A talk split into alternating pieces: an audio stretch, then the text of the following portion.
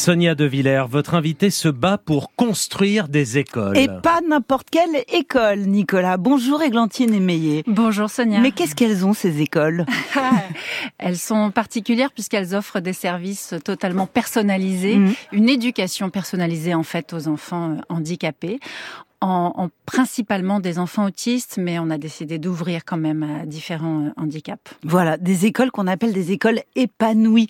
Euh, et, et, là, vous voudriez en financer une à Vichy. Alors pour cela, vous allez remonter sur scène au Théâtre Mogador le 6 juin pour un spectacle consacré aux meilleurs moments de la comédie musicale. Et la comédie musicale, on adore ça. et la billetterie, elle va servir.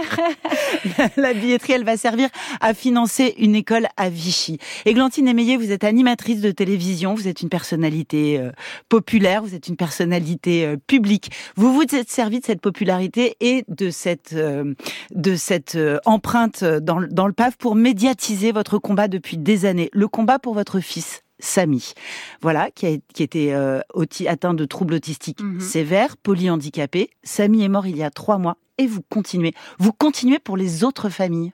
C'est indispensable. D'abord, je ne peux pas les abandonner et j'aurais mmh. trouvé euh, terrible de, de, de, me sentir moi-même abandonnée si une association euh, avec laquelle je, je, je, me sentais accompagnée au quotidien décidait tout d'un coup de fermer ses portes. C'est vrai qu'évidemment, on, on, se pose la question. Je me suis posé la question, peut-être le, lendemain du décès de Samy, où je vais, qu'est-ce que je fais, qu'est-ce que je deviens et que devient ma vie. Ça faisait, ça faisait presque 18 ans que mon quotidien était, euh, était affecté et, soumis au, au, quotidien de Samy, à ses troubles. Et, euh, et ben évidemment, j'étais désemparée, mais, mais je, de la même manière que quand j'ai commencé cette aventure, je me suis dit, il faut que tout ça ait un sens. Et, je, la vie d'un enfant qui naît handicapé, qui, souffre, tout ça me paraît tellement absurde que, je crois que pour garder la tête hors de l'eau, il fallait lui donner un sens à tout ça. Et aujourd'hui, je, je, je, continue à me battre pour les autres parce que, parce que je veux que la vie de Samy n'ait pas servi à rien. Voilà. Et scolariser Samy, trouver une institution où il puisse à la fois se sentir bien, faire des progrès, apprendre peut-être. Est-ce qu'on peut parler d'apprentissage? Bien sûr. Ça a été vraiment un calvaire. Vous en avez fait un film, extrait de vous. Alors, la MDPH, il faut, dire ce que c'est que la MDPH. La Maison départementale des personnes handicapées. Vous fournit une liste de huit écoles qui pourraient accueillir Samy. Vous les appelez les unes après les autres. Allô? Euh, bonjour madame, je vous appelle, je suis la maman d'un petit garçon polyhandicapé, j'ai reçu un avis d'orientation de la MDPH. Oui. Qui me propose votre établissement. Quel âge il a l'enfant déjà? Il aura 8 ans cet été. Alors voilà, ça c'est déjà un souci parce que nous on accepte les enfants jusqu'à l'âge de 6 ans. Ah, c'est pour... que les admissions se font jusqu'à l'âge de 6 ans. Mais tout ça, la MDPH ne sait pas, donc... Euh... Et pourquoi la MDPH ne le sait pas? Ah bah parce que ils sont pas obligés de savoir. Eux, ils, ils ont une liste des établissements, ils envoient aux parents. Oui, mais les listes des établissements, je suppose que, ils m'ont pas donné n'importe quoi. Ils, ils, ont donné en fonction de mon fils, quand même. Euh, non, pas forcément, pas forcément.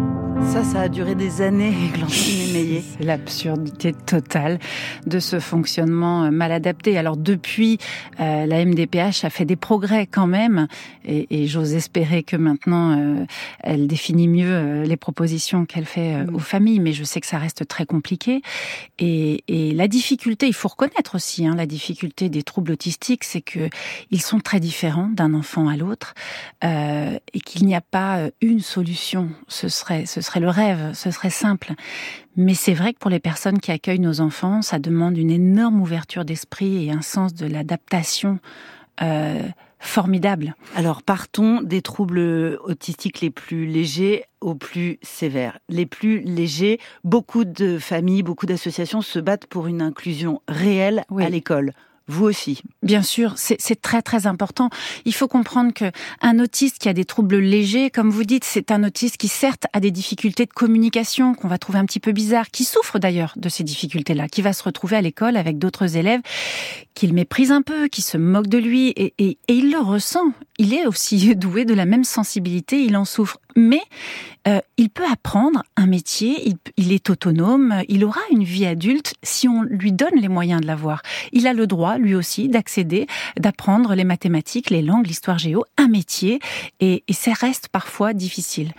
Alors, il y a aussi des structures plus spécialisées pour prendre en charge des enfants atteints de d'autres formes de troubles autistiques. Vous-même, vous avez voulu créer une école. C'était indispensable. Alors moi, dans mon cas, euh, il est vrai que Samy avait des troubles autistiques parmi les plus sévères. Euh, c'était un enfant qui ne parlait pas, qui euh, s'automutilait quand il n'allait pas bien pour se faire comprendre, qui avait des troubles sensoriels énormes, donc qui était affecté au quotidien par le moindre bruit, trop de trop de monde autour de lui. C'était très difficile. Bien sûr que pour un enfant tel que lui, il était hors de question de l'envoyer dans une école standard normale.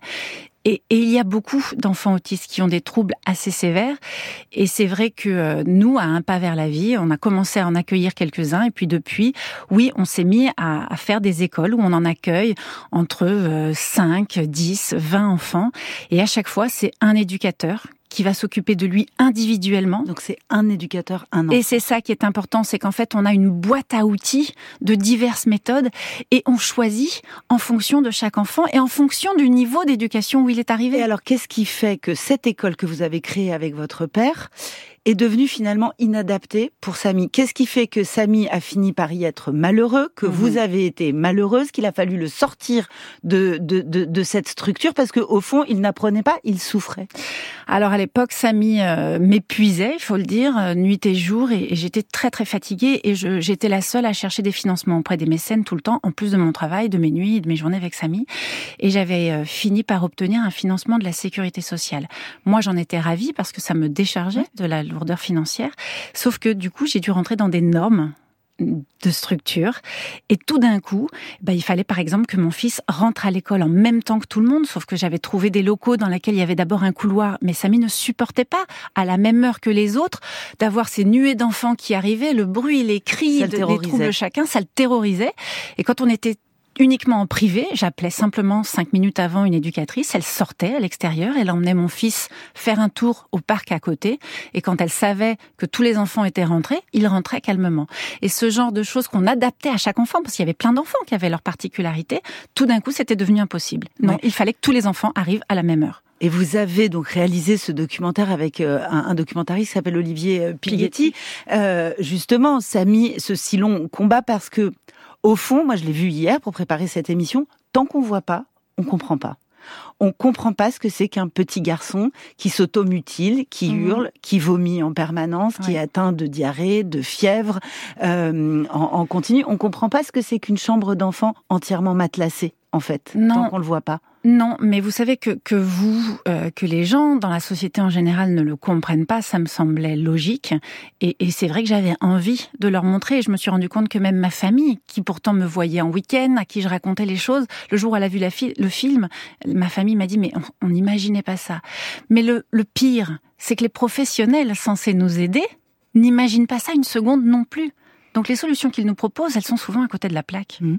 Dans, dans, dans, le film, il y a, il y a hum, un moment, vous, vous, vous revenez d'un séjour à l'hôpital qui a fait plutôt du bien euh, à Samy et, vous, vous vous êtes régénéré et, vous vous dites, Samy va pouvoir chercher les œufs de Pâques avec tous les petits cousins et ça se passe pas bien parce que souvent ça se passe pas bien parce qu'il se roule par terre, parce qu'il hurle, parce qu'on n'arrive pas à, contenir. Euh, parce que, parce que j'avais encore ce, ce, fantasme, de, ce désir que, que Samy puisse faire des choses comme tous les enfants et, et dans ma famille, que la fête de Pâques, ben, il pourrait participer et qu'il y avait chez moi à la fois une pointe d'égoïsme sans doute, d'exiger ça de lui alors qu'il n'était pas adapté, puis, puis cette envie naturelle qu'il fasse partie de la famille. Et votre père dit euh, quelque chose qui est. En fait, vous venez d'une famille euh, très nombreuse, oui. grande fratrie. Vous avez sept frères et sœurs. C'est ça. C'est assez rare à notre génération.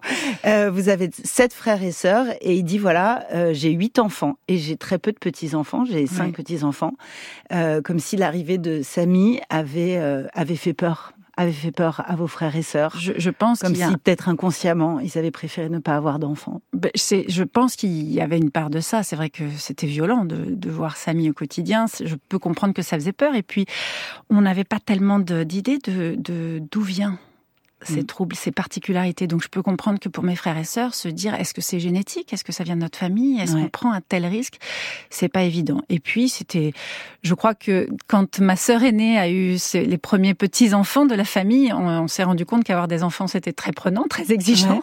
Puis quand Samy est arrivé, je crois qu'ils se sont dit oh la vache, il y a plus de vie quoi. oh la vache, il y a plus de vie. Alors on va dire deux mots parce que vous avez tenu à rendre ça public et c'est important.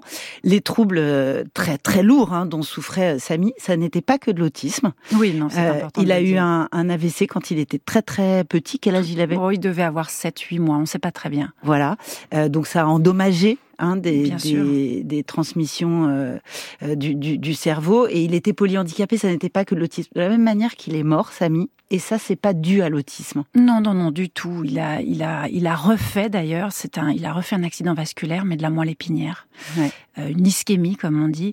Donc non, on ne meurt pas de l'autisme. Et ça, je trouvais très très important que les que les parents l'entendent, qu'ils ne se disent pas, mon Dieu, euh, le, le, le Samy est décédé comme ça. Non, ça n'est pas l'autisme. Voilà. Et eh ben, c'est Glantine Émeillé au micro de France Inter. Il est 9h19.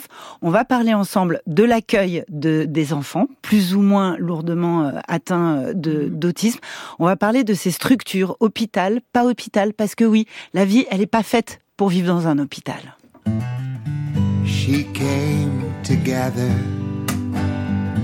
all of her personal effects. It seemed a bit too late for goodbye sex. Out the window, an engine idled. Some guy leaning on the hood. I'm pretty sure she's gone for good. Love is a yard sale.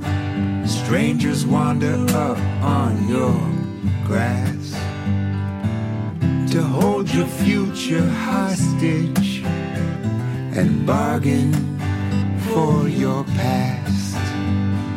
But all sales are final, no returns, not that you would. I'm pretty sure she's gone for good.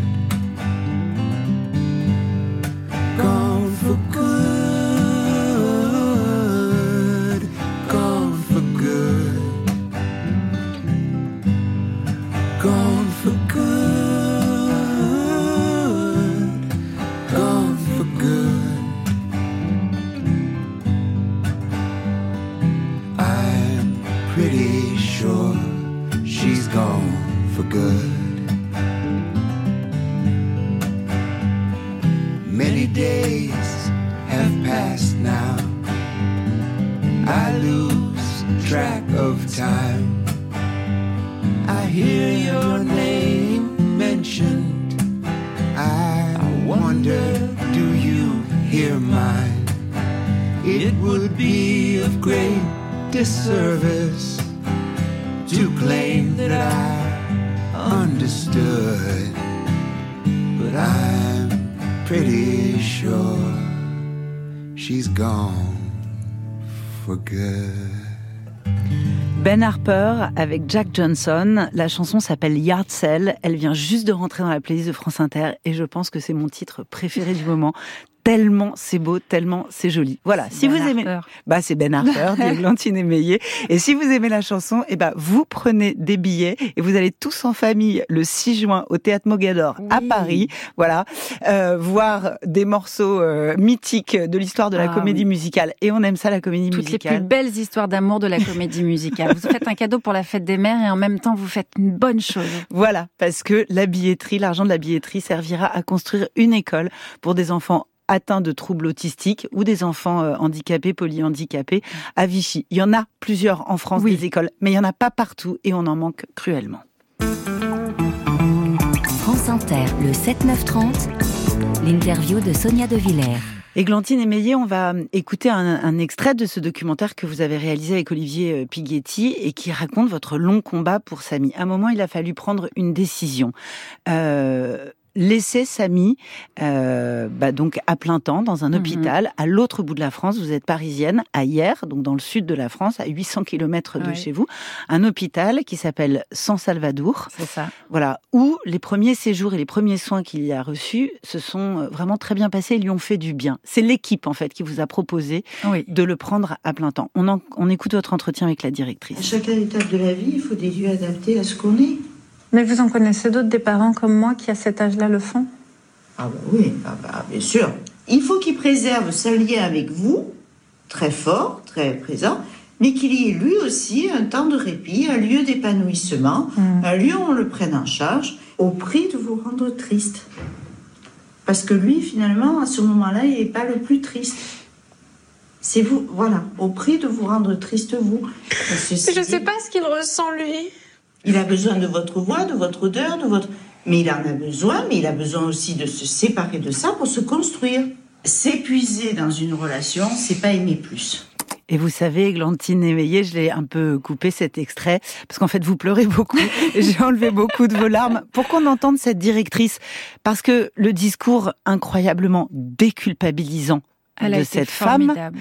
euh, je pense que... C'est, Brigitte Savelli, je tiens à, à la nommer, m'a fait comprendre que euh, que c'était aimer mon fils d'accepter de me séparer de lui, que c'était la meilleure preuve d'amour que je pouvais lui faire.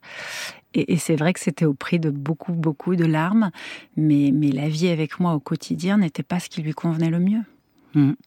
Et était très très lourde à porter pour vous. On peut dire aussi que Samy a un grand frère qui s'appelle Marco. Oui. Et donc c'est une enfance euh, passée euh, au, au contact euh, quotidien d'un petit garçon autiste. Mais c'est vrai qu'on ne pense pas assez à la fratrie de, de nos enfants autistes ou handicapés.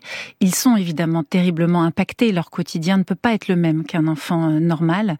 Et, euh, et pour Marco, je crois que pour lui, c'était la normalité. Sauf que quand son frère est parti, il a découvert ce que c'était qu'une maison calme, que de prendre un petit déjeuner avec sa mère, avec laquelle il pouvait parler. Et à table, on n'avait jamais le temps de parler avec mon fils. On était très très occupés par le fait de réussir à faire avaler une bouchée à Samy, qui bougeait dans tous les sens, qui criait, qui se frappait. Donc euh, non, tout d'un coup, sa vie à lui a changé. Mais il en a beaucoup culpabilisé lui-même, C'est vrai. énormément. Et, euh, et quand je partais tous les 15 jours voir Samy, au début, Marco euh, me dit Ah, Maman, tu pars encore? Et Je dis Mais mon amour, Samy aussi a droit à sa maman. Oh oui, c'est vrai, il a tellement pas de chance. Et moi, je t'aide tout le reste de la semaine et c'est pas juste. Mm, mm. Alors qu'est-ce qui qu'est-ce qui a fait du bien à Samy à l'hôpital San Salvador à, à hier? Déjà, l'unité Qu'est-ce qui de a changé lieu. sa vie? Vous savez, un autiste, c'est quelqu'un qui, qui est très, très angoissé parce qu'il a des troubles sensoriels très, très forts et il a besoin de, de repères fixes pour euh, le fait de savoir où il est, avec qui il est, tous les jours, à la même heure, c'est rassurant pour lui. Il n'y a pas d'imprévus qui tout d'un coup rentrent dans son champ et qui peuvent le mettre à mal. Donc l'unité de lieu, le fait que les soins venaient à lui et pas l'inverse. En fait, un enfant autiste, c'est une logistique quotidienne énorme. Les parents passent leur journée à les emmener voir une éducatrice, un kiné, une psychomotricienne, une orthophoniste. Il faut Et chaque déplacement est une guerre. Hein Parce Exactement. que le, le film que vous avez fait est disponible sur YouTube, allez le voir. C'est une guerre, c'est-à-dire vous, vous êtes en guerre avec tous les gens qui se garent sur les places handicapées et qui ne sont pas handicapés. Vous vous battez avec les services euh, de, de transport de, la- transport de la, ville des- de Paris. des- de la ville de Paris, où il y a des règles administratives absurdes qui fait que les voitures n'ont pas le droit de garder le réhausseur dans la voiture. Tout est une bataille. Mais tout est compliqué, mais on n'imagine pas, mais même pour un, un- je, je, je- je n'imagine pas ce que c'est que le quotidien d'une famille avec un fauteuil roulant. Vous vous rendez compte? Les, les, ça ne rentre pas dans tous les ascenseurs. Et on vous Il y a voit des marches partout. Parce que Samy, euh, il a Dans été le très métro, en poussette. À 7 je ans, il suis en poussette, je suis en Ouais. poussette avec mon fils. Je tombe heureusement sur quelqu'un d'absolument gentil qui m'aide, mais qui m'arrête au milieu des escaliers et Mm. qui s'en va. Mm. Les gens ne se rendent pas compte. Alors, euh, vous avez aussi voulu créer des structures de, de repos. On peut dire ça comme ça, des structures Oui, alors ce qu'on appelle des maisons de répit, en fait. Voilà, Le- de répit. Oui, le droit au répit il est inscrit dans la loi, mais trouver des lieux de répit, c'est extrêmement compliqué. Aujourd'hui, on propose souvent, par exemple, pour les, les gens avec Alzheimer, vous avez des lieux dans lesquels vous pouvez venir passer des vacances avec votre parent touché par la maladie d'Alzheimer. Sauf que vous restez encore avec lui. Moi, je trouve ça très très bien. Globalement, il y a des gens qui vont vous aider. Mais on a besoin de souffler réellement. Et dans le cas de l'autisme, c'est un trouble tellement particulier, tellement difficile à vivre au quotidien, jour et nuit, qu'on ne peut pas tenir debout et aider notre enfant si de temps en temps on n'a pas le temps de se ressourcer. Et puis la fratrie a besoin aussi de temps mm. pour aller au cinéma, au restaurant, se promener à vélo normalement. Et avoir une nuit pas hachée, une nuit et une nuit pas hachée. Ça a été des nuits entières à entendre Samy crier. Totalement. Même moi, mon fils aîné, l'école m'appelait, il était en primaire, on le retrouvait à la cour de récré, il s'était mis dans un coin pour dormir, par terre. Parce qu'il dormait pas la nuit non plus. Euh, je vis pas à Versailles, donc il n'y avait pas la place entre les deux chambres. Donc oui, la maison, les maisons de répit, la première que nous avons créée, c'est justement pour accueillir ces enfants euh, autistes. Ils viennent passer un séjour, une semaine, 15 jours, où on leur propose des activités de loisirs et où euh, ils ont des chambres en plus assez rigolotes, adaptées à leurs troubles. On a mis parfois des tentes dans les chambres parce que ça leur convient mm. mieux. Ils sont dans un petit cocon et la famille, pendant ce temps-là, mène une vie normale. Mm. Donc si je résume, Églantine Émeillé, des structures comme ça, sans Salvador ailleurs, il devrait y en avoir beaucoup plus et on ne devrait pas séparer un enfant de sa maman de 800 ou 900 kilomètres. Jamais. Des maisons de répit, il devrait y en avoir beaucoup plus et des écoles adaptées au polyhandicap, il devrait y en avoir beaucoup plus. J'ai tout compris Mais vous avez tout compris. Bon, et eh ben le 6 juin, tous à Mogador. Oui, s'il vous plaît. Merci beaucoup Églantine, merci. Merci Sonia.